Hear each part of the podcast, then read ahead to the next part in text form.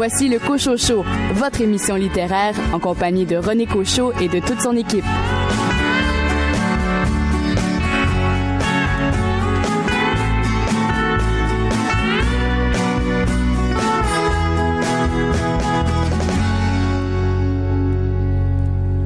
Bonjour tout le monde, ici René Cochot en mon nom personnel et au nom de toute mon équipe du Cochot Show, je vous souhaite une excellente année 2019. On est très heureux de vous retrouver ici pour vous parler de littérature, de nos coups de cœur littéraires et pour amorcer euh, cette nouvelle année 2019, je vous annonce que les amateurs de poésie seront servis puisque nous aurons une nouvelle chroniqueuse. Il s'agit de Patricia Godbout qui euh, aime beaucoup la poésie et qui viendra nous parler des livres qui euh, tomberont dans ses mains.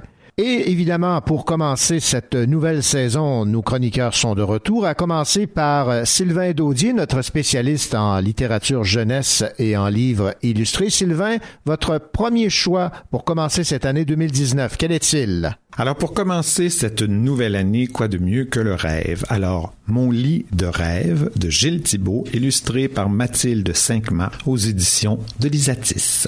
Quant à vous, Linda Dion, vous avez, pour commencer l'année, deux livres à nous proposer. Archives de la joie, Jean-François Beauchemin, et Courte scène fugitive de Marie Ouellette.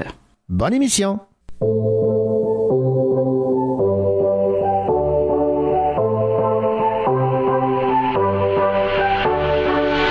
J'ai les cheveux couleur sang, je veux croiser un cœur qui bat.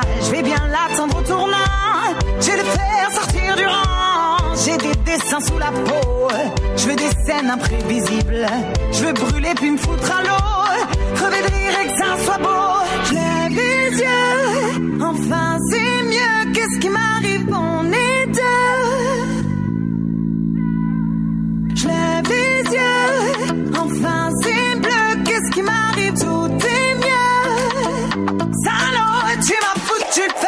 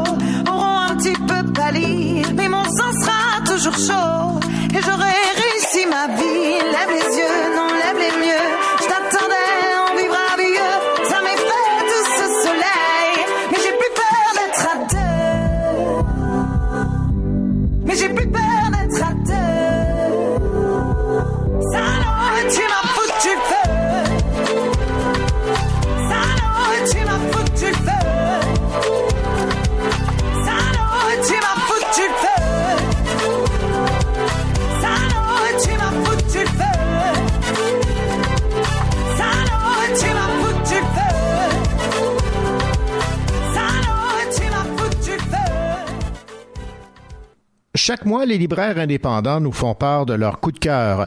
Alors voici leur choix pour euh, le premier mois de l'année, le mois de janvier. Ombre sur la tamise de l'auteur euh, canadien-anglais Michael Odaji.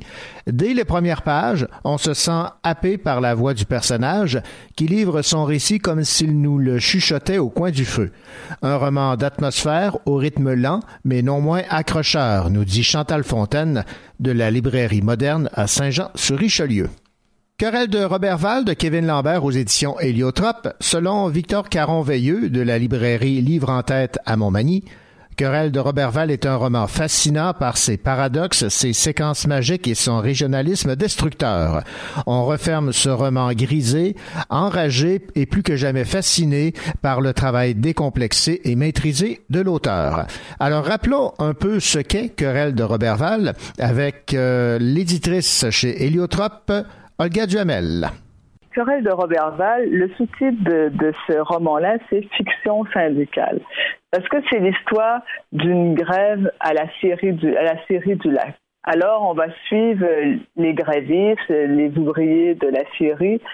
Et à un moment, la, narration va basculer du côté du boss, Brian Ferland, qui va finir par mettre ces grévistes en lockout.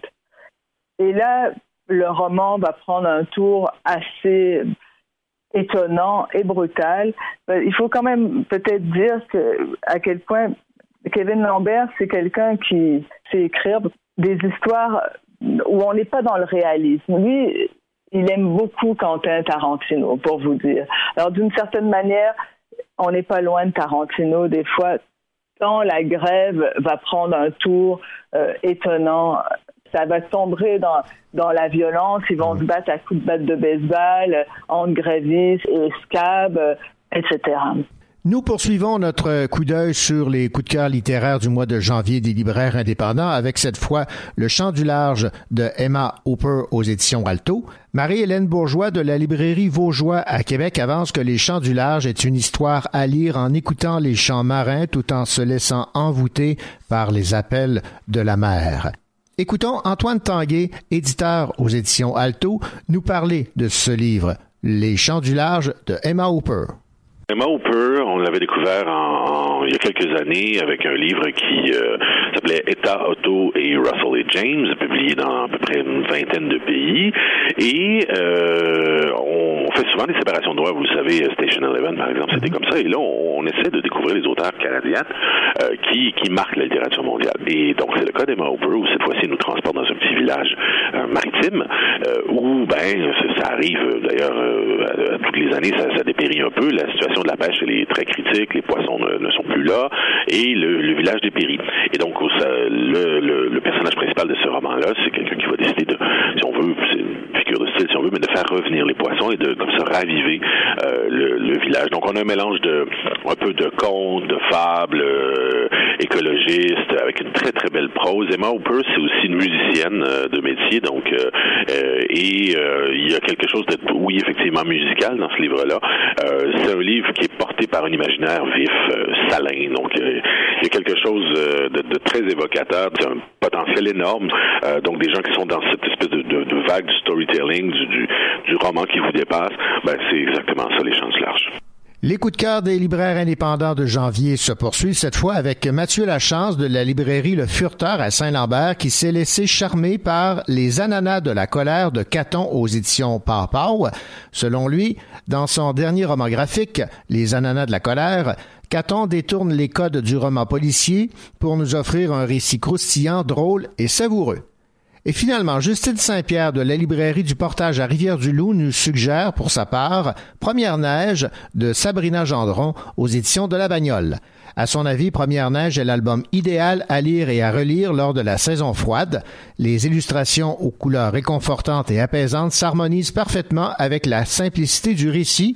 De plus, une petite touche de poésie rend la lecture spéciale.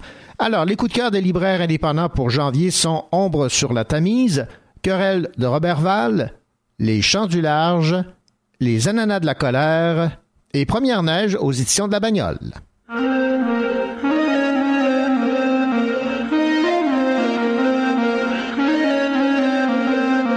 Tu veux que je te raconte ma life, mes galères, mes ennuis, bloqué sur le macadam, c'est là où j'ai grandi. Trop fier pour sonner l'alarme, mais je frôle l'incendie. Je dois gérer mes états d'âme. Je fais semblant d'être en vie. J'ai donné mes sentiments, j'ai fini sur la paille. J'ai compris dorénavant, je n'ouvrirai plus la faille. Je n'ai rien du prince charmant ou de l'homme idéal. Quand c'est trop embarrassant, je préfère me faire la malle. T'en finis par nous éloigner. Car j'ai toujours du mal à parler. J'ai pas les mots, j'ai préféré m'en aller au pas. M'éloigner au pas, j'ai besoin de partir loin. Mais je n'oublierai pas que je suis parti de rien. Entre la musique et la rue, j'ai fait des va-et-vient. Je garde à l'intérieur quand ça va pas, je dis rien. Ne sois pas choqué. J'ai le cœur bloqué, j'ai passé les barrières vont finir par sauter. Faut me pardonner. Tu veux que je te raconte ma life, mes galères, mes ennuis. Bloqué sur le Macada, c'est là où j'ai grandi. Trop fier pour sonner la la, mais je frôle l'incendie. Je dois gérer mes états d'âme, je fais semblant d'être en vie. Je mal aux femmes, pourtant j'ai vu pleurer ma daronne. Pour mieux la tenir, je ne donne jamais ma parole. Des fois tu comprends pas mes choix, mais je ne suis qu'un homme. En train j'ai démangé slalom. J'ai toujours pas trouvé de sens, je tourne en rond. J'ai gaspillé beaucoup d'essence au bout du compte. Je suis ni du côté des méchants, ni des bons. Je préfère passer pour un gars méfiant ou un con. Quand tu vois la vie que je mène, t'as du mal à croire que je peux rester sérieux. Est-ce qu'on fera le nécessaire On s'arrête en se disant qu'on a juste essayé? Ne sois pas choqué, pas choqué J'ai le cœur bloqué, j'ai passé les barrières Vont finir par sauter, finir par sauter Faut me pardonner Tu veux que je te raconte ma life? Mes galères, mes ennuis Bloqué sur le Macada C'est là où j'ai grandi. Trop fier pour sonner la la Mais je frôle l'incendie Je dois gérer mes états d'âme. Je fais semblant d'être en vie. Désolé, j'ai fait des efforts, même si j'ai souvent fauté. Je n'ai pas voulu causer tout ce qu'on m'a Je pour m'abandonner plutôt que d'exploser. Je préfère m'isoler. Tu veux que je te raconte ma life, mes galères, mes ennuis, bloqués sur le Macada c'est là où j'ai grandi. Trop fier pour sonner la la, mais je frôle l'incendie. Je dois gérer mes états d'âme, je fais semblant d'être en vie. Tu veux que je te raconte ma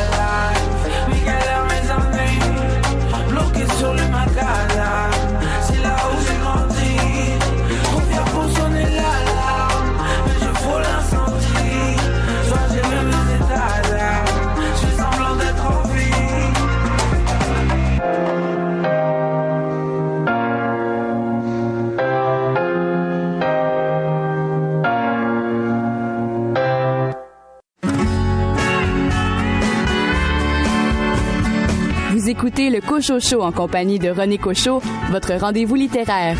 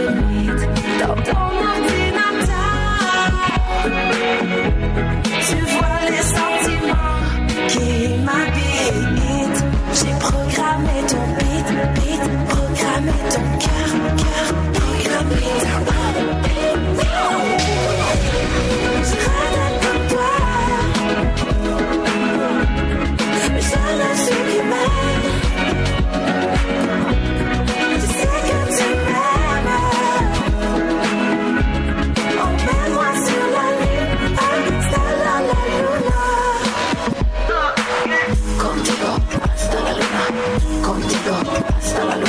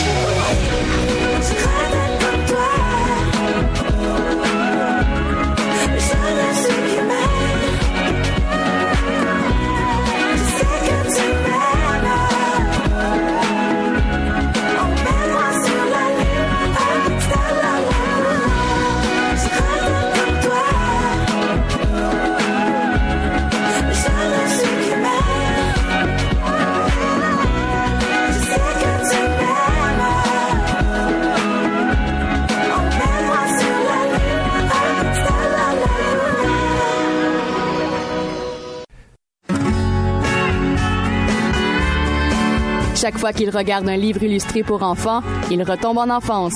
Sylvain Daudier.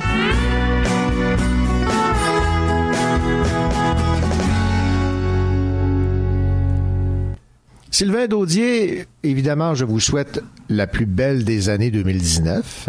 Bonne année à vous aussi. Merci, merci. Et puis, euh, on va commencer euh, en beauté avec un livre qui vous a beaucoup plu, Mm-hmm. de Gilles Thibault et de Mathilde 5 mars, Mon lit de rêve.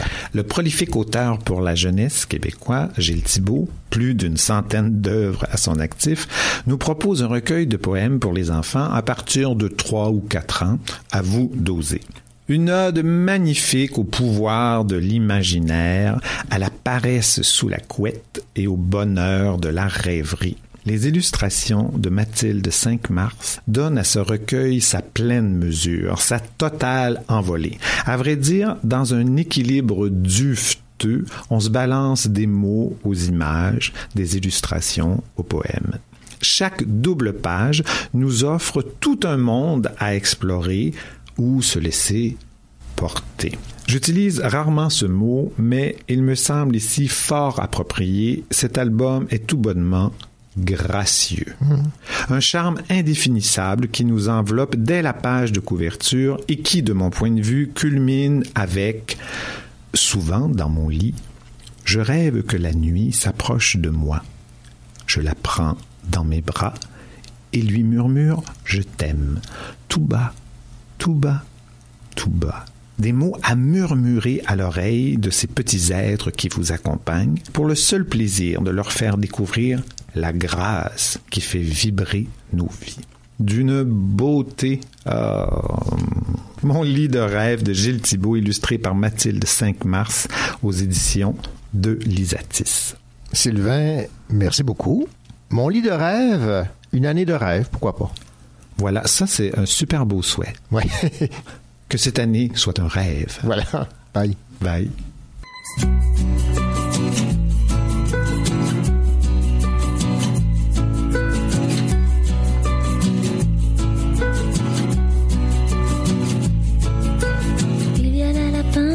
Oiseaux, l'envergure qui lutte contre le vent. Il y a là les bordures, les distances, ton allure quand tu marches juste devant.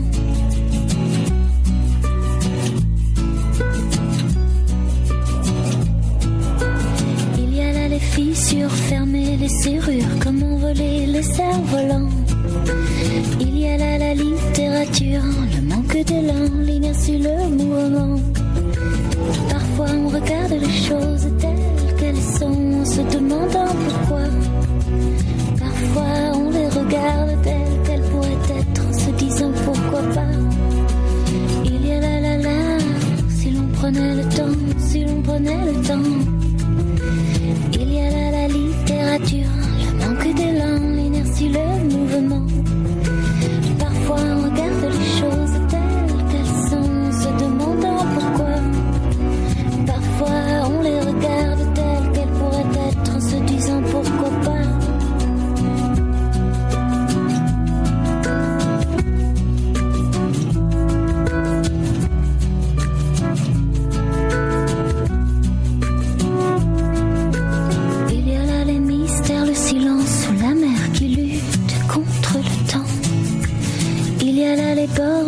Distances, ton allure quand tu marches juste devant.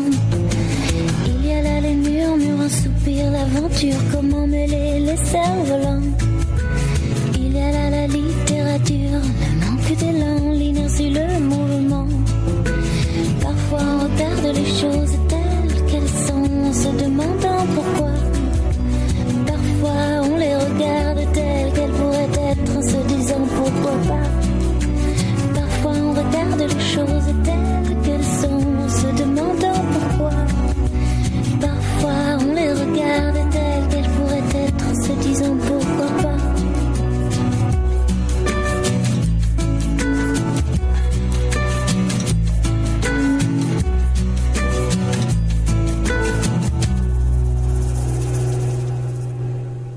La librairie euh, Pantoute, qui euh, est une institution à Québec, vient d'ouvrir une nouvelle succursale. En effet, les euh, résidents du secteur de Loretteville et des environs ont maintenant accès à une librairie indépendante près de chez eux. En ont un nouveau cinéma puisque la troisième succursale de la librairie Pantoute a ouvert ses portes dans le nouveau cinéma Le Clap, ce qui permet aux cinéphiles de bouquiner avant ou après les séances de cinéma. L'idée de joindre ces deux commerces est venue du propriétaire du Clap qui a approché la librairie en octobre dernier, laquelle a décidé d'embarquer dans ce nouveau projet euh, super excitant. La librairie Pantoute, véritable institution dans la ville de Québec depuis déjà près de 45 ans, amorce donc une nouvelle ère avec cette troisième succursale après la première succursale de la rue Saint-Jean et la seconde ouverte en 2001 sur la rue Saint-Joseph, la librairie Pantoute démontre clairement que la vente de livres papier au Québec n'est pas chose du passé et elle peut même se permettre un projet de troisième point de vente. Alors, en plus d'une section générale, beaucoup de titres et de livres en lien avec le cinéma et les films présentés sont mis de l'avant dans ce nouveau local. Pour les familles du coin, la section jeunesse est également mise à leur disposition c'est donc un rendez-vous culturel riche en sons et en images que la librairie Pantoute offre aux amateurs de lecture et de cinéma.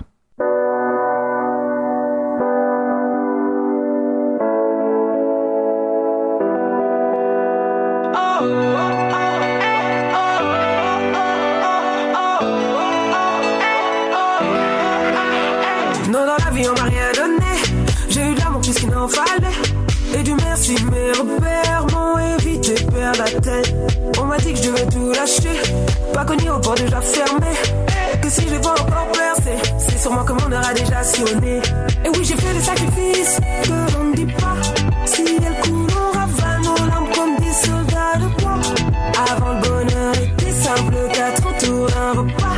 Pourquoi quand le bonheur appelle, on ne répond pas? Aujourd'hui je vis ma vie, qu'il me juge ou pas. Je saute dans le vide, parachute ou pas. Aujourd'hui je vis ma vie, forte et vulnérable. Je saute dans le vide, qu'on me rattrape ou pas.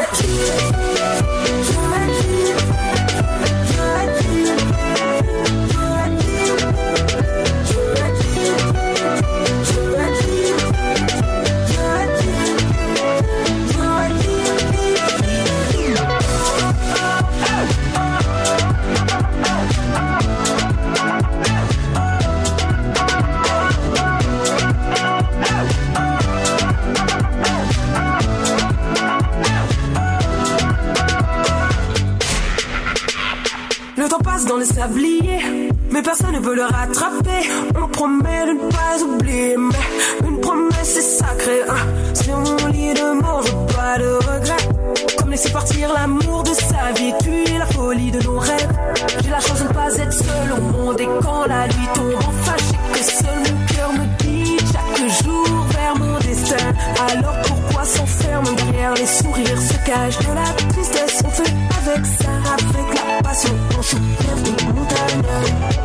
Aujourd'hui je vis ma vie, qu'il me juge ou pas. Je saute dans le vide, parachute ou pas. Aujourd'hui je vis ma vie, forte et vulnérable. Je saute dans le vide, qu'on me rattrape ou pas.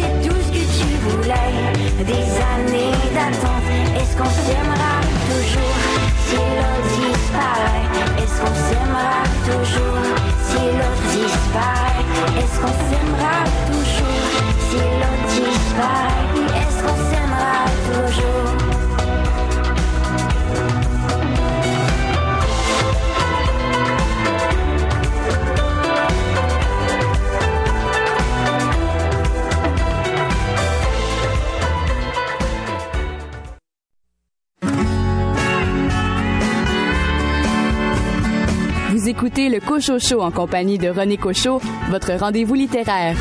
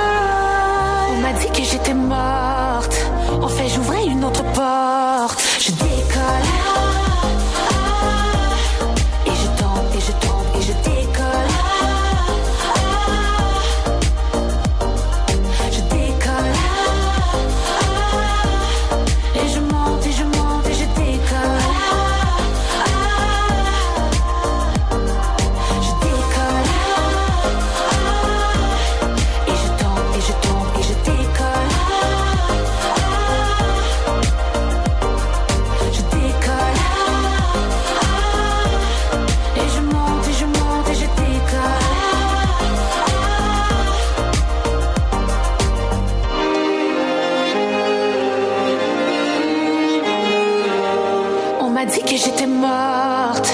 En fait, j'ouvrais une autre porte.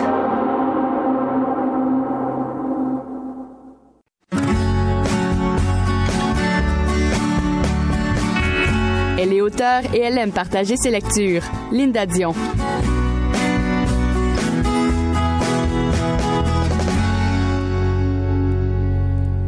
Linda Dion, vous avez choisi cette semaine de nous parler de deux livres, un deux pour un, des ouvrages qu'on dit fragmentés. En fait, c'est de courts fragments littéraires, le genre de livre qu'on peut lire, savourer lentement, mais sûrement, qui peut nous accompagner euh, quelques jours.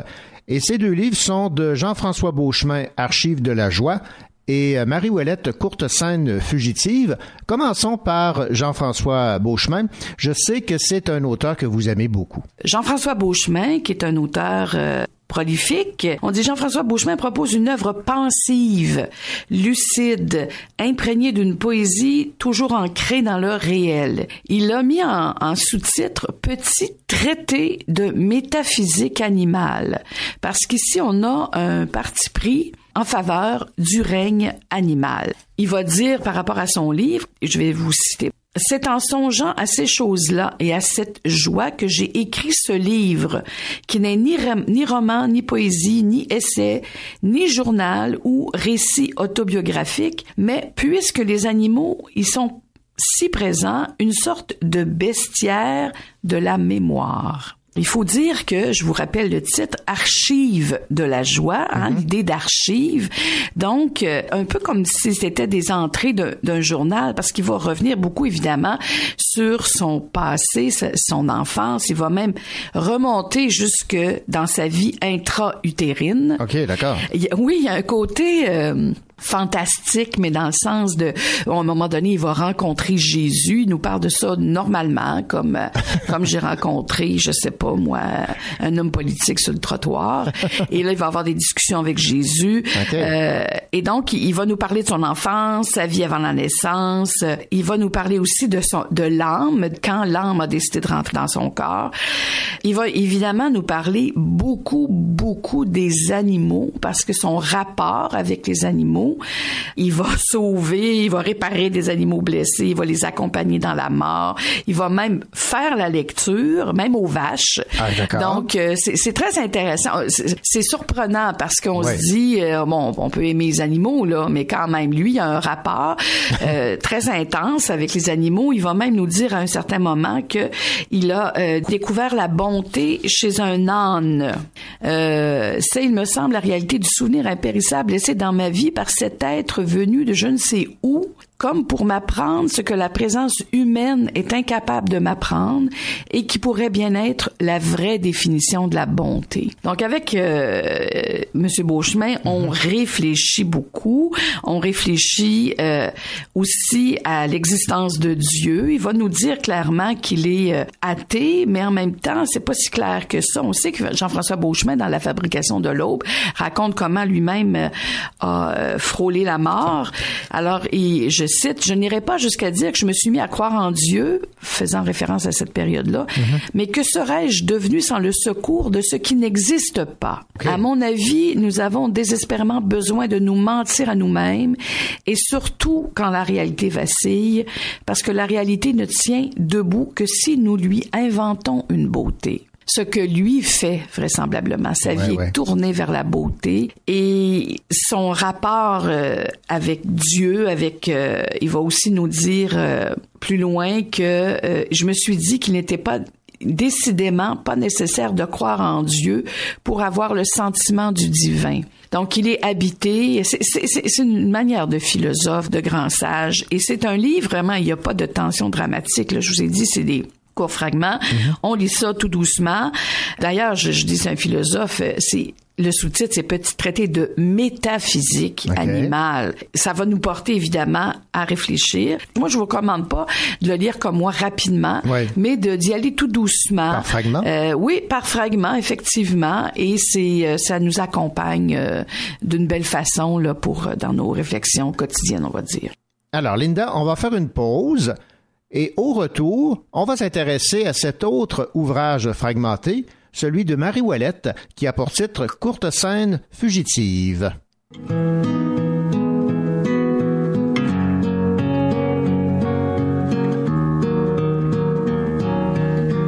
Devant le portail vert de son école primaire, on le reconnaît tout de suite.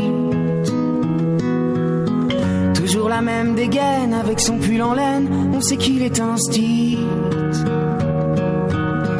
Il pleure la fermeture à la rentrée future de ses deux dernières classes. Il paraît que le motif c'est le manque d'effectifs, mais on sait bien ce qui se passe.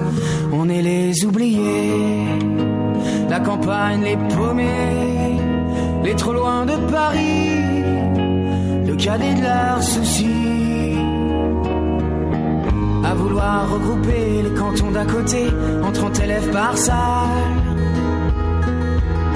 Cette même philosophie qui transforme le pays en un centre commercial. Ça leur a pas suffi qu'on n'ait plus d'épicerie, que les médecins se fassent la malle.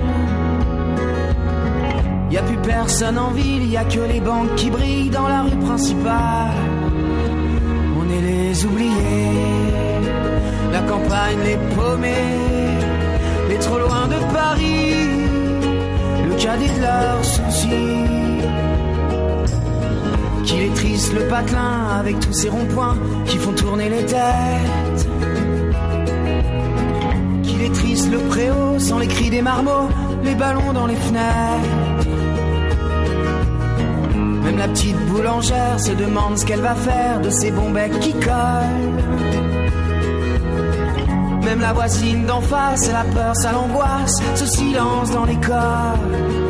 On est les oubliés la campagne, les paumés, les trop loin de Paris, le cadet de leurs. Quand dans les plus hautes sphères, couloirs du ministère, les élèves sont des chiffres. Y a des gens sur le terrain, de la craie plein les mains, qu'on prend pour des sous-fifres. Ceux qui ferment les écoles, les cravates et du col, sont bien souvent de ceux ceux qui ne verront jamais, ni de loin ni de près, un enfant dans les yeux. On est les oubliés, la campagne, les paumés, les trop loin de Paris, le cadet de leurs soucis. On est troisième couteau, dernière part du gâteau, la campagne, les paumés, on est les oubliés.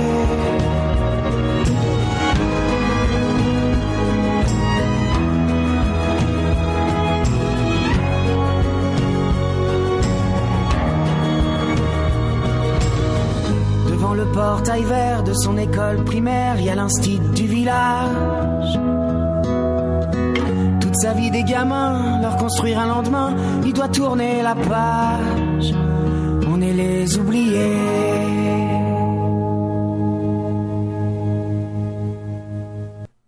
Nous sommes de retour au Cochocho avec notre chroniqueuse Linda Dion. Linda qui nous a parlé avant cette chanson de cet ouvrage de Jean-François Beauchemin, Archives de la joie, un ouvrage de courts fragments littéraires. Et dans un même ordre d'idée, un autre livre semblable, cette fois Linda, celui de Marie Ouellette, Courte scène fugitive. Ici, on n'est pas dans un traité, mais on est dans un quotidien, mais ce sont de courtes scènes fugitives. Mm-hmm. Donc, des fragments, parfois, ça peut faire euh, même pas, une, en fait, une page, une demi-page. Certains vont être un peu plus longs, sur trois, deux, trois, quatre pages. Mais ce qui est aussi intéressant, c'est qu'on y trouve des illustrations euh, réalisées par Lisa Berg, qui est une Alsacienne. Elle, euh, bon, elle s'intéresse euh, depuis longtemps aux gens de la rue et euh, elle a réalisé des dessins au crayon, euh, des dessins euh, comme moi je les, aime en fait des dessins qui sont très proches de l'enfance, on va dire. C'est presque des gribouillis. Donc, chacun, elle, a, a fait ces dessins-là en écho au texte, Au texte, ouais. de Marie euh, Ouellette. Toutes ces scènes-là, dans le fond, sont des scènes parisiennes. C'est sans prétention. On est dans des observations, encore une fois, mais qui iront pas aussi loin, pas au plan philosophique tant que ça. On est, on est comme avec elle un, un promeneur. On va euh, s'attarder. euh, Elle se promène beaucoup hein, à pied, en métro, en bus. Euh, elle va passer du temps dans des parcs et elle va euh, regarder vivre les gens. Et cette observation-là amène évidemment toutes sortes de réflexions vraiment intéressantes sur où va le monde, par exemple, mais aussi sur le, la pauvreté, sur des situations euh, euh, même de rupture amoureuse. C'est très surprenant. Chaque fragment nous amène quelque part ailleurs, c'est le cas de le dire. Euh, et c'est des sujets à réflexion en même temps sur, sur notre vie intime, mais aussi sur le politique. Et pour ce qui est de Paris, franchement, on y est. Je sais pas si vous êtes déjà allé à Paris, René, ben là, mais euh, elle nous fait des belles descriptions. On est vraiment dans un, un portrait de Paris euh, qui, est, qui est intéressant. Je vous lis un petit passage. Réflexion de nuages en hiver. Voyez le titre. C'est déjà très beau, inspirant, Inspirant. Je penche la tête pour voir le monde autrement, la gardant quelques secondes plongée dans mon sac pour chercher mes gants roses en laine d'agneau. En même temps que mes gants, j'ai retrouvé ma bonne humeur et ne ressens plus cette tristesse de tout à l'heure quand, au coin de la rue, j'ai rencontré ma voisine. Et là, elle va nous parler de sa rencontre avec sa voisine qui se questionne, gros questionnement, on pourrait dire là ici un peu philosophique, euh, et, et qui va même se questionner sur le la mondialisation. Et là, ben, elle va terminer avec ce beau euh, passage. Rien de neuf sur la planète. Un grand nuage ouateux traverse le ciel. Il parcourt l'azur avec frénésie, trace son chemin de cumulus dans le ciel bleu, sa masse blanche devenant de petits bouts de nuages roses dispersés. Alors, vous voyez un peu, là, il y, a des moments comme ça, de, mm-hmm. de, de, espèce de petite envolée poétique, mais d'autres où c'est carrément la description du réel, de ce qu'elle voit. Et donc, cette femme-là qui écrit va elle-même observer des personnes en train d'écrire et, et je vais vous parler d'un fragment que j'ai vraiment trouvé intéressant qui s'intitule Possédé par l'écriture, où là, je vous lis, assise devant moi sur la banquette du métro en marche, une femme écrit frénétiquement. Elle est possédée par l'écriture comme si le texte lui montait des traits du ventre, du cœur, jusqu'à sa bouche. Les lèvres tremblantes, le corps ondoyant, elle prononce à voix basse les paroles enchantées avant des écrits fébrilement dans son cahier, relève parfois la tête, regarde partout et nulle part à la fois. On voit qu'elle cherche les mots, le phrasé pour son œuvre à venir, ses yeux un peu hagards, me fixant par moments, mais sans vraiment me regarder. Elle semble scruter des zones invisibles de son âme. Wow. Ben, ce passage-là, moi, mm-hmm. il me semble que c'est exactement, c'est elle en miroir. Ouais, ouais, ouais. Et ça s'est confirmé parce que la finale, je vais vous révéler la fin, c'est pas, c'est pas gentil, ça, mais comme on n'est pas dans une encore là un récit avec une tension dramatique. c'est ça qui est le fun avec les fragments. Hein. On en mm-hmm. prend cette bouchée là, mais on, on l'a croqué, on l'a avalé, puis on dit on en prend un autre. C'est comme un bol de chips là. Ah, c'est belle image. Euh, ouais. Donc la finale, le dernier fragment qui s'intitule pour celle qui cherche. Et là, on a un elle, parce que sont presque tout écrit au je, mais souvent, elle fait l'observation comme dans ce que je viens de vous lire. Elle regarde quelqu'un, et là, il y a un elle, mais il n'y a pas de je, fait qu'on pourrait avoir l'impression que ce elle, c'est elle, justement, mhm. c'est l'auteur. Et donc, ça se termine par, par cette belle phrase. Elle songe à tous ces livres qu'elle pourrait écrire. Deux points. Livre de l'oubli, livre de la mémoire, livre des colères, livre de la sagesse, livre de la clémence, livre de la fidélité, livre de l'exigence, livre des amours, livret, livré, point. Et là, on se dit que c'est tout ça, son livre. Mm-hmm. C'est tout ce qu'elle a, euh, qu'elle a fait. On a à peu près tout ça dans, dans cette petite plaquette de 162 pages. Donc, vous avez visiblement été touchée. Oui, j'ai été touchée. Vraiment. Marie-Ouellette, euh, courte scène fugitive aux éditions Pleine Lune. Merci beaucoup, Linda Dion. toujours un grand plaisir.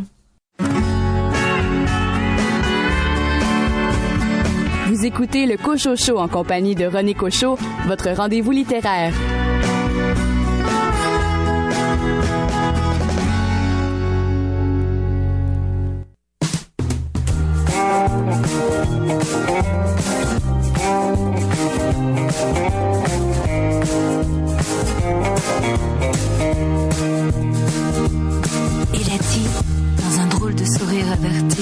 Un sourire là qui ne portait pas bien. Rictus défectueux d'un acteur étourdi qui improvise de mémoire un sourire ancien. J'ai bien aimé la pluie sur le Vélux, le clic-clac, le premier de nos luxe, les repos du guerrier. J'ai bien aimé Mm-hmm. Les petits restos, la tirade de Cyrano. T'aimes pas le jazz, tu détestes le vélo. Ça va me manquer. J'ai bien aimé. Qu'est-ce que t'as dit? J'ai rien entendu. La musique est trop forte. La musique est trop forte.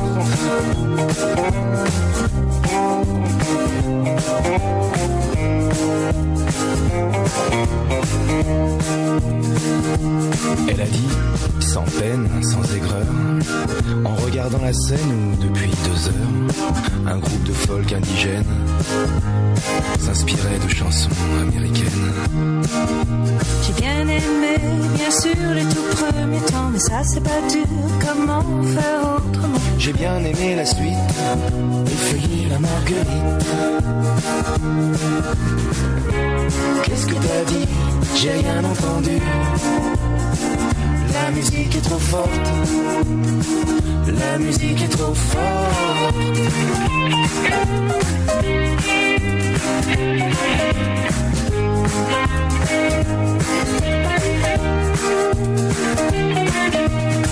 Bien aimé tout ça et tellement plus encore. Je voulais te le dire au cas où tu l'ignores. C'est plus le moment, je crois. Ça j'aime pas. Qu'est-ce que t'as dit? J'ai rien entendu. La musique est trop forte. La musique est trop forte. Sentir t'éloigner, rien faire pour l'empêcher. Ne pas vouloir qu'il en soit autrement. Est-ce qu'au moins tu m'entends Non, la musique est trop forte. J'ai bien aimé la pluie sur le Velux, le clic-clac, le premier de nos J'ai bien aimé la suite, et fini la marguerite.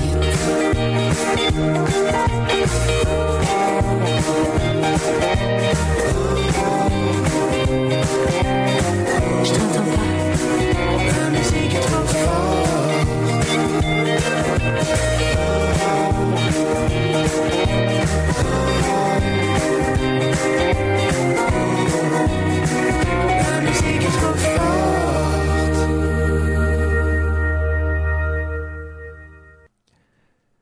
Sharjah sera la capitale mondiale du livre en 2019. Le titre de capitale mondiale du livre est une reconnaissance accordée chaque année par l'UNESCO à une ville dont les programmes municipaux qui visent à promouvoir le livre et la lecture se démarquent par leur qualité et leur innovation. En 2019, c'est donc Sharjah, ville des Émirats arabes unis, qui deviendra la 19e ville choisie pour le prestigieux titre. Déjà reconnue comme capitale culturelle de son pays, Sharjah a déjà été nommée par l'UNESCO capitale culturelle du monde arabe en 1998 et capitale de la culture islamique en 2014. Elle succédera à Athènes qui avait porté ce titre en 2018. Je vais citer la directrice générale de l'UNESCO qui dit Je salue la nomination de Sharjah comme capitale mondiale du livre et les efforts consentis par la ville pour rendre la lecture accessible au plus grand nombre, notamment les populations marginalisées, comme un accélérateur d'inclusion sociale, de créativité et de dialogue.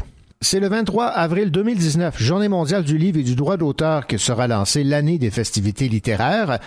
C'est autour des thèmes solidarité, lecture, patrimoine, sensibilisation, édition et jeunesse que la programmation a été réfléchie et construite pour l'année 2019. Ayant comme slogan Lisez, vous êtes à Sharjah, la planification prévoit notamment colloques, concours et ateliers de formation et création tant pour les jeunes que pour les plus vieux. Une importance particulière sera accordée à la diversité ethnique et culturelle très présente dans la ville. En parallèle à la programmation proposée, la ville a lancé un espace entièrement dédié à l'impression et à l'édition, conçu spécialement pour les entreprises œuvrant dans ce domaine. Le projet vise à renforcer la chaîne du livre de son impression à sa publication, et ce dans tout le monde arabe. Outre les nouvelles initiatives qui seront proposées pour promouvoir le livre et la lecture en cette année de célébration de la littérature, la ville propose déjà bon nombre d'événements importants, tels la Foire internationale du livre de Sharjah, plus importante foire littéraire du monde arabe et l'une des plus grandes foires dans le monde entier.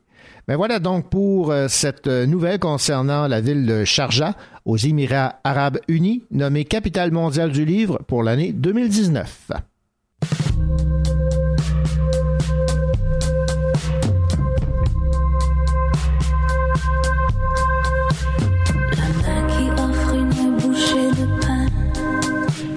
Sa main qui appelle à l'aide au loin. Leurs mains qui s'effleurent dans le petit matin. Les mains qui s'arrachent le cœur jusqu'à la fin. Ses mains en prière le jour comme la nuit. Sa main trop petite qui s'accroche à la vie. Les mains qui s'effeuillent à force de tempête. Leurs mains en l'air qui ne jurent que par la fête.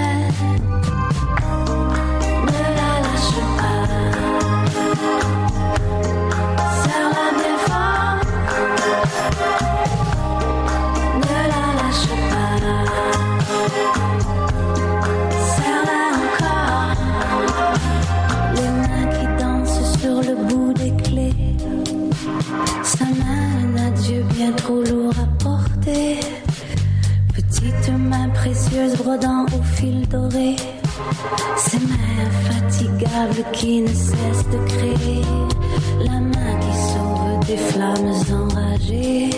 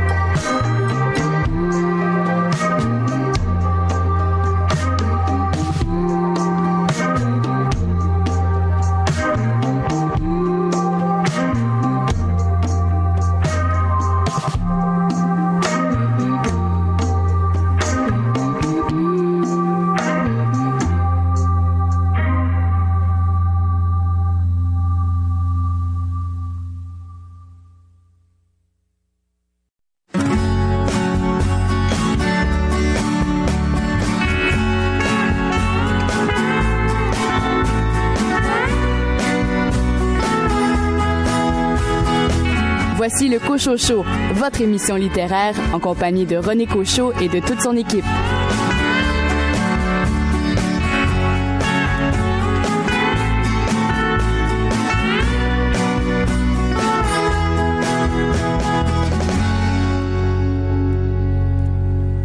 Bienvenue à cette deuxième heure de votre rendez-vous littéraire, le Cocho Show. Au cours des 60 prochaines minutes, vous aurez l'occasion d'entendre l'entrevue que m'a accordée Stéphane Libertad à propos de son roman L'Odyssée d'Ival, publié aux éditions Hamac, où il est question du chemin de Compostelle. Et euh, deux chroniques, celle de Louis Gosselin dans un premier temps. Louis, vous avez lu cette semaine pour nous un roman policier. 30 deniers de Léolan Kemner. Quant à vous, Raphaël B. Adam, spécialisé en littérature fantastique, fantasy et euh, science-fiction, quel livre a retenu votre attention cette semaine? Cette semaine, je vous parle d'hivernage de Maude Deschênes-Pradet.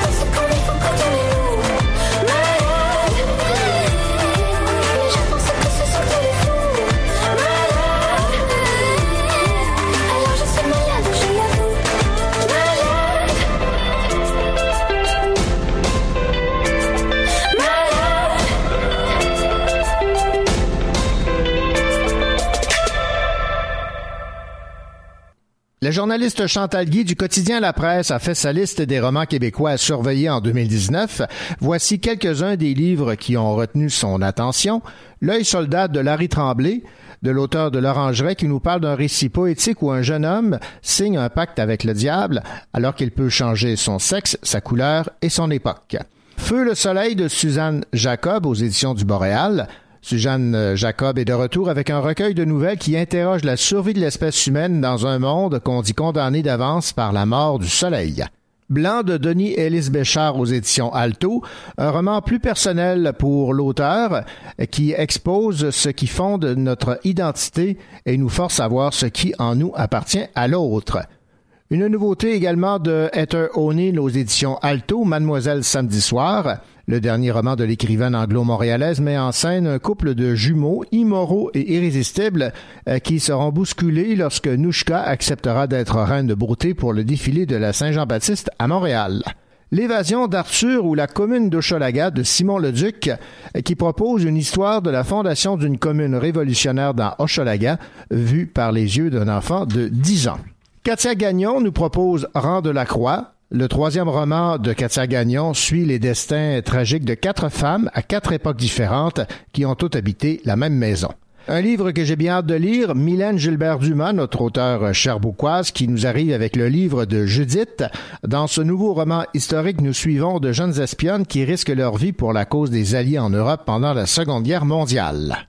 Myriam Baudouin nous arrive avec Épiphanie, ce récit très personnel sur le désir fou d'avoir un enfant quand on a un problème de fertilité. François Gravel signe à vos ordres colonel Parkinson, dans ce récit personnel qui se veut un petit éloge de l'autodérision face à l'adversité, François Gravel raconte sa vie depuis qu'on lui a diagnostiqué la maladie de Parkinson. Et en terminant, Marie Rouy nous arrive avec Être du monde. Elle raconte la terrible souffrance vécue par sa mère atteinte de la maladie de Lou Gehrig et comment elle a affecté ses deux filles proches. Voilà pour un coup d'œil de quelques-uns des romans qui seront publiés en 2019.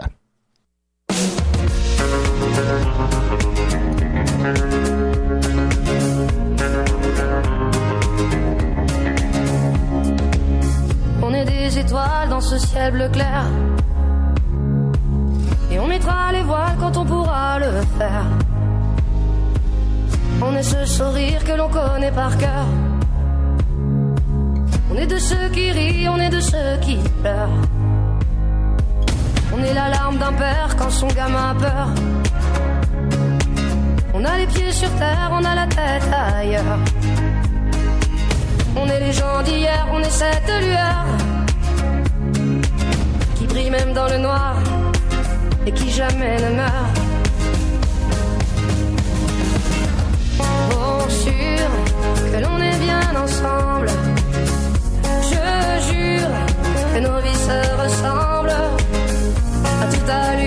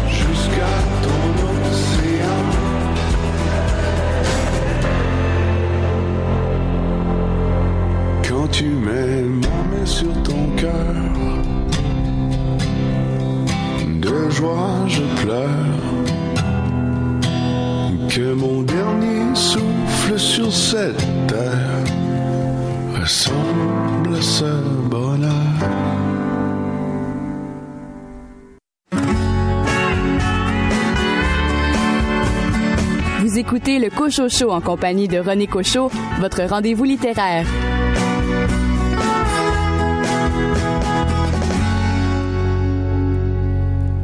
À l'aube de la cinquantaine, Ival Constantin, un écrivain voyageur dont le fils est omnibulé par Gollum, décide de se rendre en Espagne afin de renouer avec son aventure personnelle en accomplissant les 800 kilomètres qui relient les Pyrénées à Compostelle. Ponctué par l'imagerie du Seigneur des Anneaux, ce périple confronte Ival à ses peurs en l'obligeant à dépasser ses limites et à prendre conscience que derrière le masque de l'écrivain se cache un homme ayant subi dans son enfance un traumatisme qui a fait de lui ce qu'il est. Voici le résumé du roman de Stéphane Libertad intitulé L'Odyssée d'Ival, publié chez Hamac. Euh, Stéphane Libertad, bonjour. Bonjour, Monsieur Cochot. Qu'est-ce qui fait que les gens se sentent interpellés par ce chemin. Je vais vous citer ici en page 55. Assis à l'arrière du véhicule, je regarde mes deux amours agiter leurs mains sur le trottoir. J'ai envie de sauter du véhicule en marche. Je suis sur le point d'abandonner et de renoncer à cette folie, mais l'appel du chemin est plus fort que moi. C'est ce qu'on appelle le, chagrin des départs, on va dire. C'est-à-dire qu'il y a toujours un doute. On est toujours prêt à partir, mais au moment de, de franchir le pas, on n'est on est plus jamais, on n'est plus trop sûr. Donc c'est un peu ça que définit ce passage-là maintenant. C'est ça. Donc l'appel est plus fort que tout. Oui, exactement. Exactement. Et ça prend un, un, petit, un petit moment, c'est comme tout, un petit moment, faut s'y faire. Faut, ça demande de changer nos, de sortir de notre zone de confort notamment Saint-Jacques-de-Compostelle, quand on arrive à Saint-Jean-Pied-de-Port et qu'on voit le dénivelé pour monter les, Pyrénées pour euh, pour les franchir, disons, on, on- on se demande si on a bien fait en fait euh, de prendre l'avion pour se rendre jusqu'ici. Ouais, ben je vais vous citer en page 80. J'ai l'impression de marcher sur des charbons ardents et ce n'est pas une métaphore. Chaque pas est une souffrance.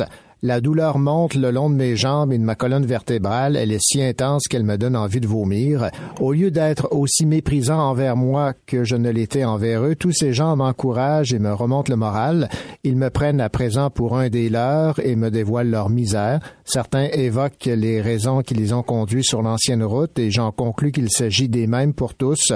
Le désamour, la solitude, la dépression, la foi, le chômage, la peur d'être seul au monde. Donc, malgré la souffrance, il y a quelque chose là qu'on va chercher euh, dans cette marche, dans ce périple, dans ce chemin. Euh, Je pense que la souffrance, en fait, quand on est dans l'action, quand on est en train de se mesurer à soi-même, elle est, euh, elle est pas si, euh, elle est pas si difficile à appréhender. Ou elle est difficile à appréhender. Je trouve la, souffrance, celle de, de, de nos vies modernes, on va dire, c'est quand on ne sait pas très bien d'où elle vient.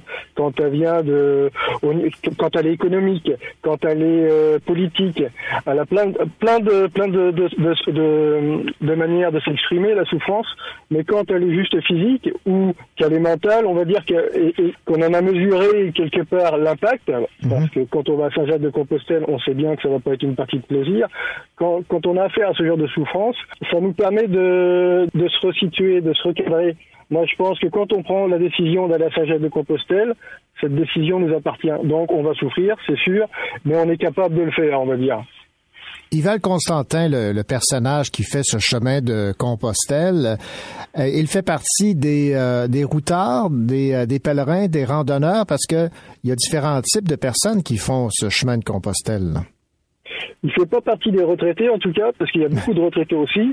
Lui il n'a pas encore atteint ce âge-là, mais par contre il fait partie de ceux qui ont, qui commencent, qui sont entre deux, entre deux eaux on va dire. Ils ont la- ceux qui ont la nostalgie de, de la jeunesse et ceux qui sont en train de, bah oui, ceux qui sont en train de la perdre. Donc il est entre deux eaux, c'est-à-dire il a 50 ans et euh, lui, ben se, se dit ok, il faudrait que je me retrouve un petit peu. euh, c'est le moment quoi. C'est le moment avant de franchir le pas et puis après peut-être de ne plus en être capable de faire ce Il faut peut-être rappeler euh, la, la raison pour laquelle il a décidé de faire ce chemin de Compostelle dans votre roman. Bah, Il l'a fait parce que, euh, comme beaucoup de gens arrivés à 40, 50 ans, ils ont besoin de, de, de, de remettre tout un peu à plat, de, se remettre en question. Et puis Saint-Jacques-de-Compostelle, on pourrait dire que c'est la vie. On pourrait dire que c'est la vie en accéléré. Sauf que quand on va à Compostelle, au moins on sait où on va. Il y a un but. Alors que la vie, on sait pas trop où on va quelque part. Il y a quelque chose de paradoxal également dans sa, dans sa réflexion lorsqu'il parcourt ce chemin de Compostelle, c'est que des fois il se sent un peu euh, égoïste de faire ce chemin, mais en même temps, cette démarche ne l'est pas à la lumière de l'objectif visé. Oui, je suis bien d'accord avec vous. C'est-à-dire qu'il est égoïste, par, par exemple, parce que peut-être parce qu'il quitte sa famille pour le faire. Donc c'est un, un plaisir, c'est un plaisir qui ne qui ne concerne que lui. Sauf que c'est assez égoïste dans ce sens-là. La démarche est égoïste, oui, c'est vrai. Par contre, sur la route, il va rencontrer plein de gens comme lui. Donc le partage va s'effectuer aussi, mais sous d'autres formes, celle de justement de la souffrance dont on parlait tout à l'heure, de la marge, de l'endurance, de l'envie de de se retrouver, de, de communier, de se dire les vraies choses. C'est un chemin où en fait euh, il n'y a pas de temps a pas de temps à perdre quelque part. Il y a, y a tout le temps à perdre parce qu'on marche, on a, on n'est pas en train de, euh, on n'a pas besoin d'aller vite. Par contre, on, on se dit les vraies choses en général. On se dit les vraies choses à soi-même et on dit les vraies choses aux autres. Parce que bah, on, est là pour ça quelque part. On est là pour partager au moins ça. Autre euh, élément euh, paradoxal, et je, je vais vous citer en page 151, vous dites Et puis, l'éloignement que je leur impose semble chaque jour me rapprocher d'eux.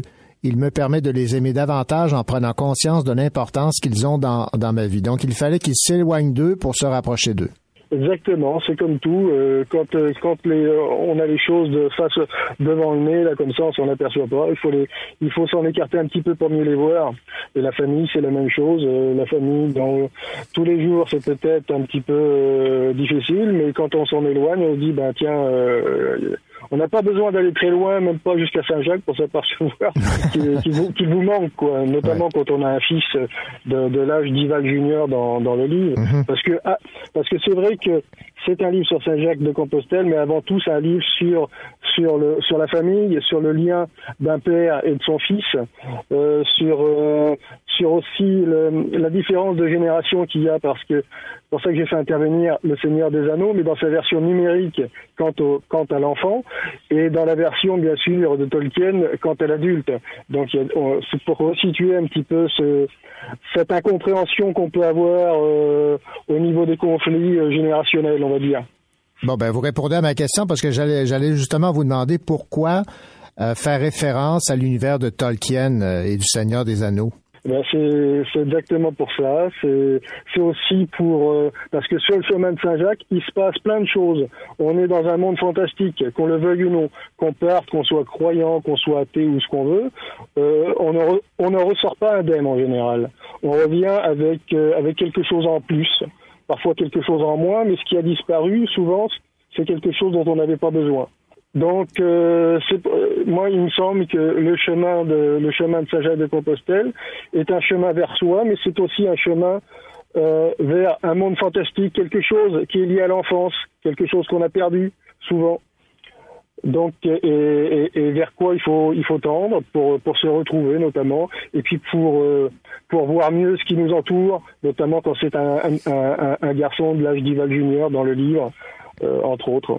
Stéphane Libertad, on va terminer avec euh, cette réflexion qu'on retrouve ici en page 126. En bon compagnon de route, j'essaie de la rassurer en lui rappelant que le pèlerinage à Compostelle n'est pas l'Ironman et que nous ne sommes pas venus ici pour souffrir ni pour nous faire du mal, mais pour nous affranchir de la pesanteur du quotidien et accomplir quelque chose dont nous serons fiers. Est-ce que vous avez atteint là, cette, euh, cette fierté euh, d'avoir parcouru ce chemin de Compostelle et euh, ça vous a fait voir la vie autrement?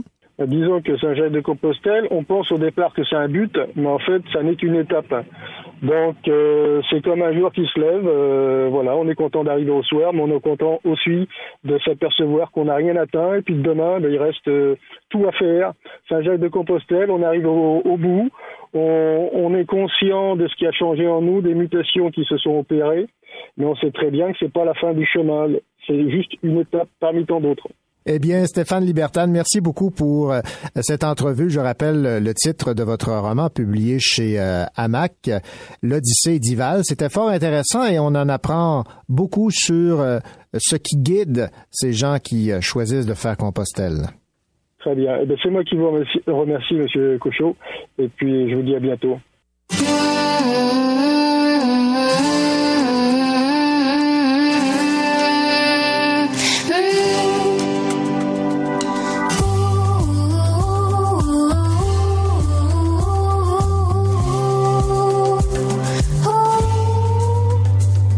Un stylo à la main, un couplet, un refrain, quelques mots, sans certains prennent vie à un doucement. Je commence une histoire. Nez à corps à corps, tu m'attires et m'enivre ton sourire, quel plaisir et mon cœur qui chavire au début. Nous sommes pleins d'espoir. Viens, le chemin, il est long dans ma chanson, je te jure, tu joueras pas au con.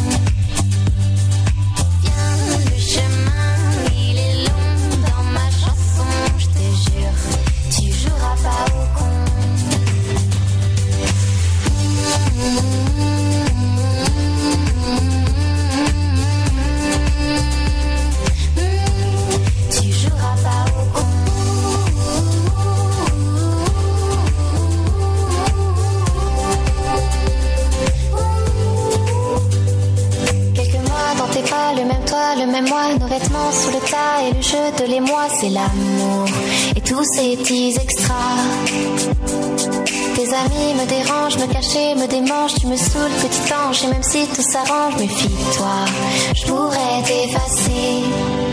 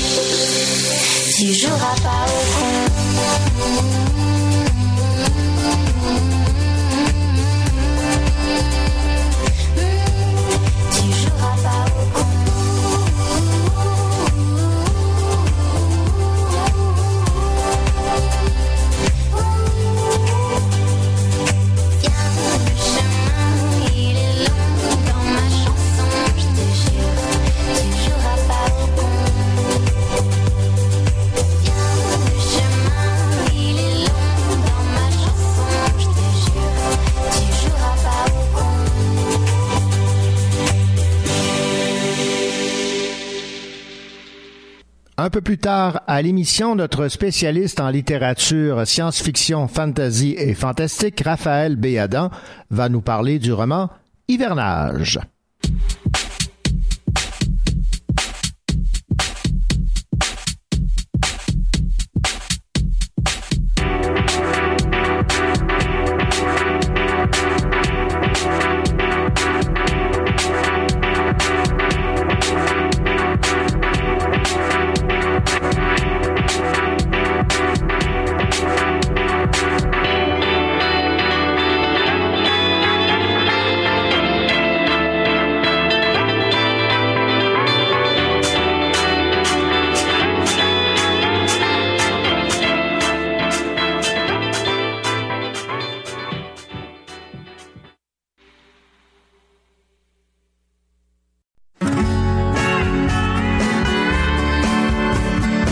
Écoutez le Cocho Show en compagnie de René Cocho, votre rendez-vous littéraire.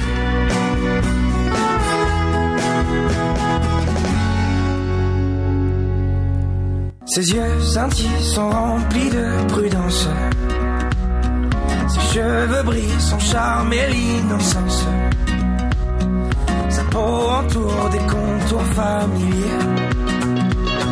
Ses mains liées, je le savais. Dieu est une femme. Qui d'un regard me désarme. Dieu est une femme. Sa beauté est l'âme.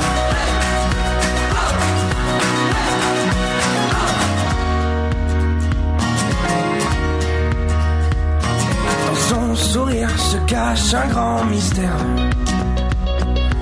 Je peux mourir juste pour la satisfaire. Je peux écrire des chansons par milliers.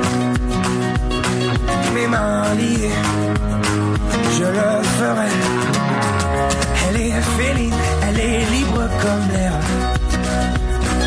Elle est maligne et sait comment me plaire?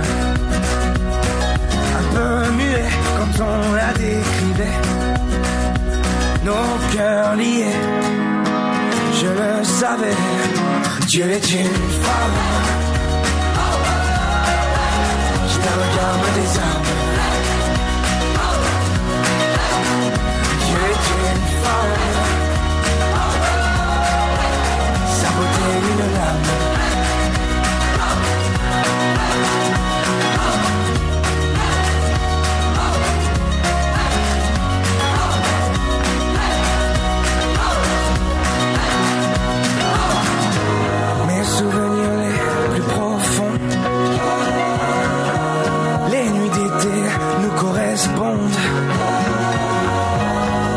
Brillait, faisait des bonds. Nos mains liées dans la pénombre. Dieu est une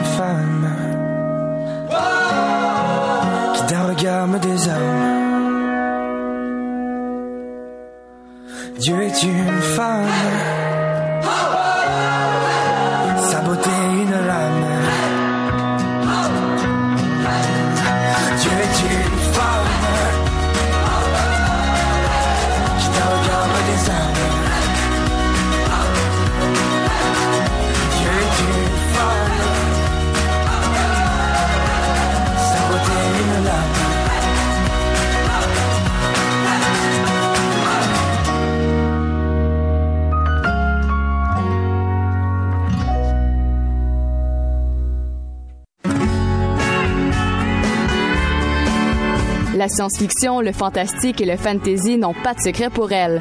Raphaël Béadan.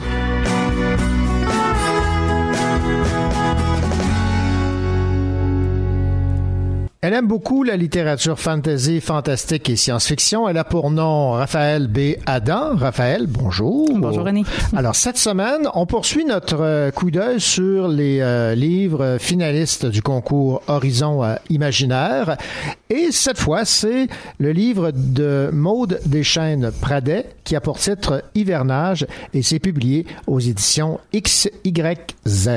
Oui, voilà le quatrième titre que je vous présente dans cette brochette de finalistes. Il s'agit cette fois-ci d'un récit fragmenté, un univers qui est à la fois fantastique et post-apocalyptique. Donc, on a un petit peu des deux. Euh, c'est assez euh, original, même si ça aborde euh, la question d'un hiver qui ne se termine pas. Et on a vu dans les dernières années là, différents ouvrages qui abordaient cette thématique-là. C'est peut-être dû au fait que les Québécois et l'hiver ont une relation de d'amour-haine avec qu'on trouve souvent l'hiver interminable. Donc, C'est un bon sujet là, à exploiter. Donc, voilà, Hivernage parle de différents personnages en fait qui tentent de survivre à cet hiver-là qui ne s'est jamais terminé. Donc, c'est un récit qui est fragmenté, euh, dans lequel euh, les personnages sont confrontés au mélange du froid, de la solitude, euh, de la mort. Euh, Donc tout le monde fait son chemin petit à petit, euh, des destins qui s'entrecroisent aussi, mais c'est vraiment très fragmenté. Donc euh, on peut pas le lire comme un roman suivi, c'est vraiment différents récits euh, qui, qui s'entremêlent.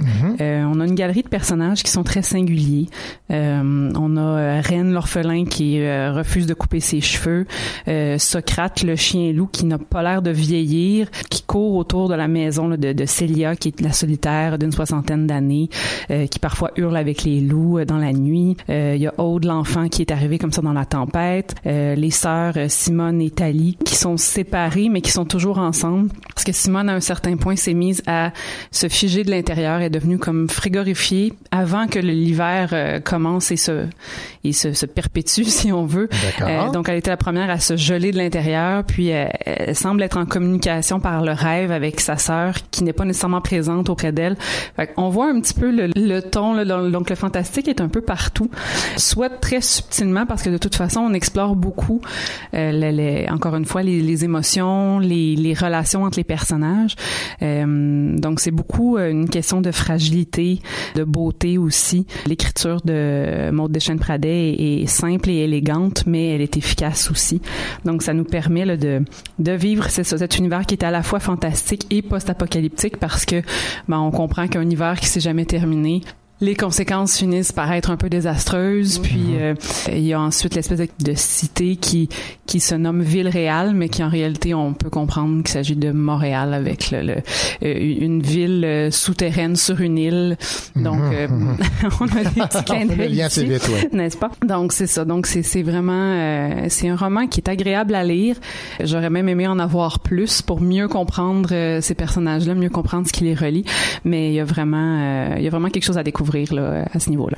Le titre euh, Hivernage, c'est de Maude Deschaines Pradet aux éditions XYZ et on rappelle que ce livre est finaliste pour le prix Les Horizons Imaginaires. Et rappelez-nous rapidement ce concours et quand les euh, gagnants seront dévoilés. Oui, donc euh, le, le concours, euh, enfin le, le prix, ça a lieu en ce moment. Donc les étudiants, les étudiants de différents collèges dans la province, ça, ça a démarré au collège Marianopolis. Puis les, les, les étudiants qui participent, donc lisent les cinq finalistes, euh, débattent et choisissent le gagnant. Et le gagnant va être euh, couronné au Congrès boréal 2019 qui aura lieu justement à Sherbrooke du 3 au 5 mai prochain à l'Hôtel Times. Raphaël Béadan, merci beaucoup. Merci René.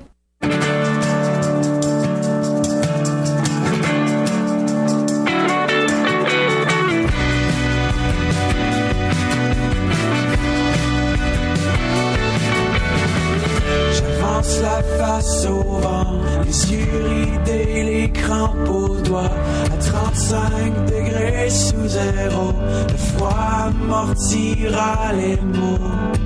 Et moi je parle un peu plus lent. Et moi je parle un peu plus lentement. Et moi je parle un peu plus lent. Et moi je parle un peu plus lentement. Le vent nous brise en deux. Je deviens vieux, je deviens vieux. Alors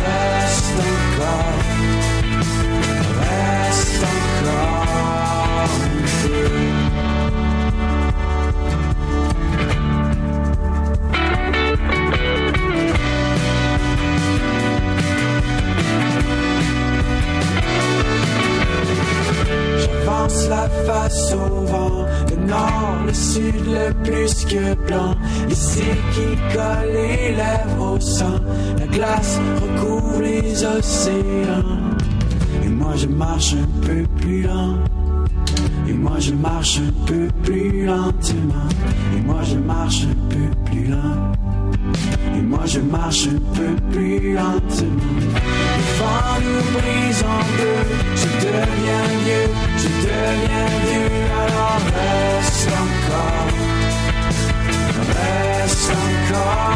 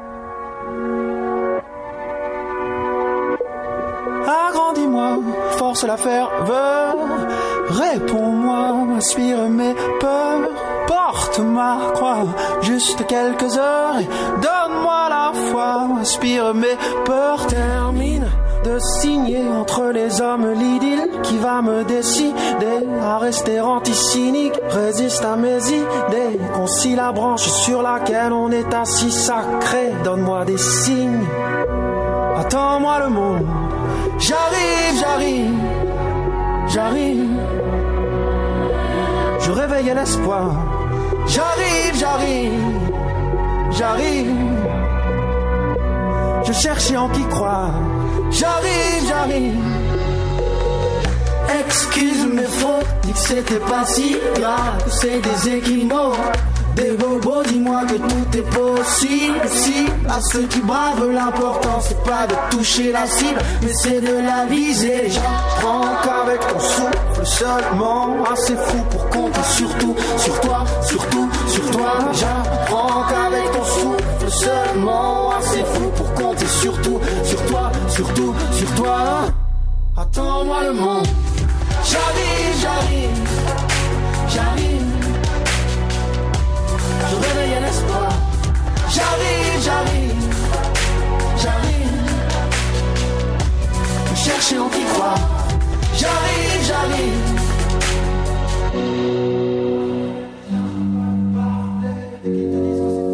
Que c'est foutu, tu les fais taire. Change, invente, arrache, crée, charge, cogne, balaflé. Dès qu'ils te disent que c'est foutu, que c'est foutu, tu les fais taire. Change, invente, arrache, crée, charge, cogne, balaflé. Te disent que c'est foutu, que c'est foutu, tu les fais taire. Change, invente, arrache, crée, charge, cogne, balaflé. Dès qu'ils te disent que c'est foutu, que c'est foutu, tu les fais taire. Change, invente, arrache, crée, charge, cogne, balaflé. Dès qu'ils te disent que c'est foutu, que c'est foutu, tu les fais taire. Attends-moi le monde. J'arrive, j'arrive, j'arrive. Je réveille l'espoir. J'arrive, j'arrive, j'arrive. Rends-moi le monde. J'arrive, j'arrive, j'arrive. Je chercher en qui croire. J'arrive, j'arrive, j'arrive. Je réveille l'espoir. J'arrive, j'arrive, j'arrive.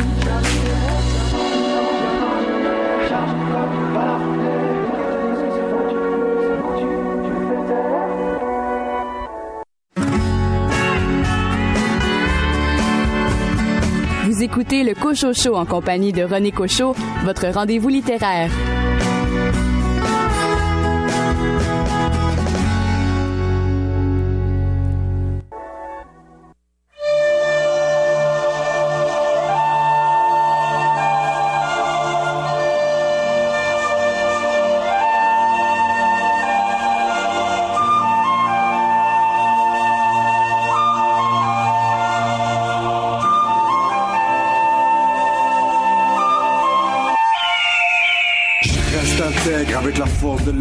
Comme un animal sauvage que la faune protège. On le qualifie comme le plus grand prédateur. Et moi je rêve d'être le plus grand orateur. La plume d'aigle est synonyme de paix, de liberté, de courage, de force et de respect.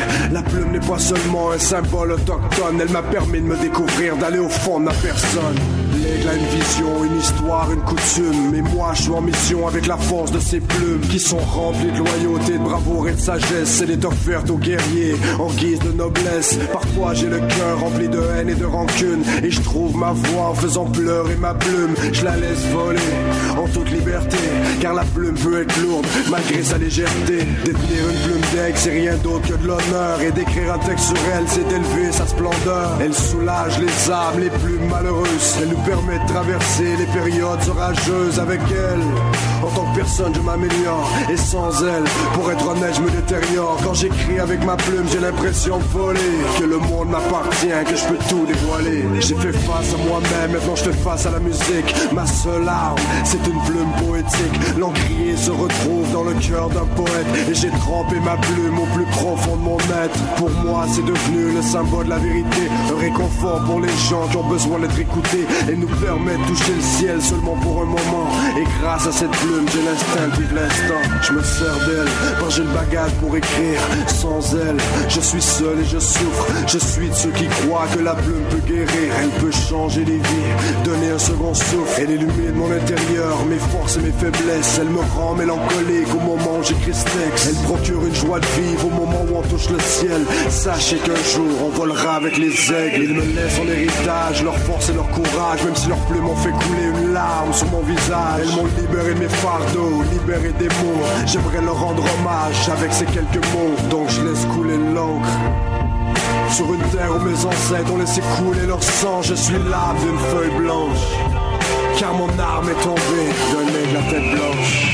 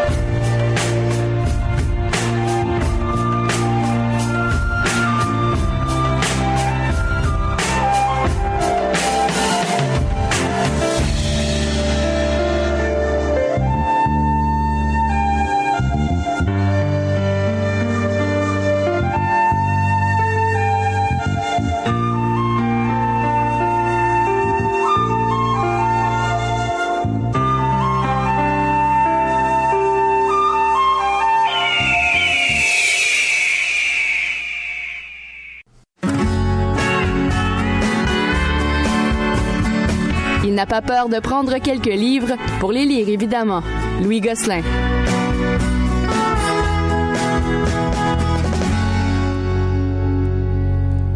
Louis Gosselin, vous aimez beaucoup, vous, les romans policiers? J'adore les romans Vous y- policiers. vous vous y plongez, euh, euh, oui, j'embarque facilement. Facilement.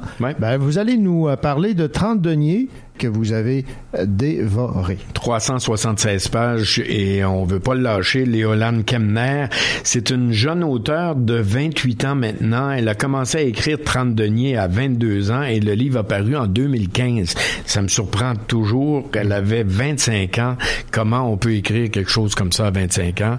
Ça a été ma première réaction. Écoutez, elle est diplômée en histoire et civilisation du Collège de Rosemont et en plus d'avoir eu une enfance baignée dans la religion, elle a été marquée par un livre, Les secrets de Judas, l'histoire de l'apôtre incompris et de son évangile. Qui est 30 deniers. Si votre mémoire catholique revient à la surface, c'est le montant d'argent que Judas avait reçu pour vendre le Christ. Alors, ça raconte l'histoire de Judas 33 ans après Jésus-Christ. Évidemment, il avait 33 ans quand on l'a crucifié. Et on suit en parallèle une histoire qui se passe en 2006, où on découvre l'existence d'un évangile dont le traducteur, un éminent spécialiste, a disparu. Alors, inutile que vous dire que l'Église ne veut pas que cet évangile soit connu du monde entier. Bref, ça, ça nous fait penser un peu au Code da Vinci ou Ange et démons de Dan Brown. Euh, si ça vous fait penser à ça, oui, vous avez raison. C'est un peu le même modèle. L'Église qui veut pas qu'un document Mhm. sorte et il y a des gens qui veulent, d'autres qui veulent pas. Mais ce qui qui est intéressant, c'est que ça nous amène aussi à l'époque du Christ. Et là, il y a une théorie, euh, je me souviens dans les livres de Dan Brown, on évoquait toutes sortes de théories. Marie-Madeleine qui avait une relation avec euh, Jésus. Euh, bon, ben dans le livre, non seulement c'est ça, mais elle est mariée à Jésus puis il y a des enfants. Ah d'accord. Ah oui, oui, on, on va loin là.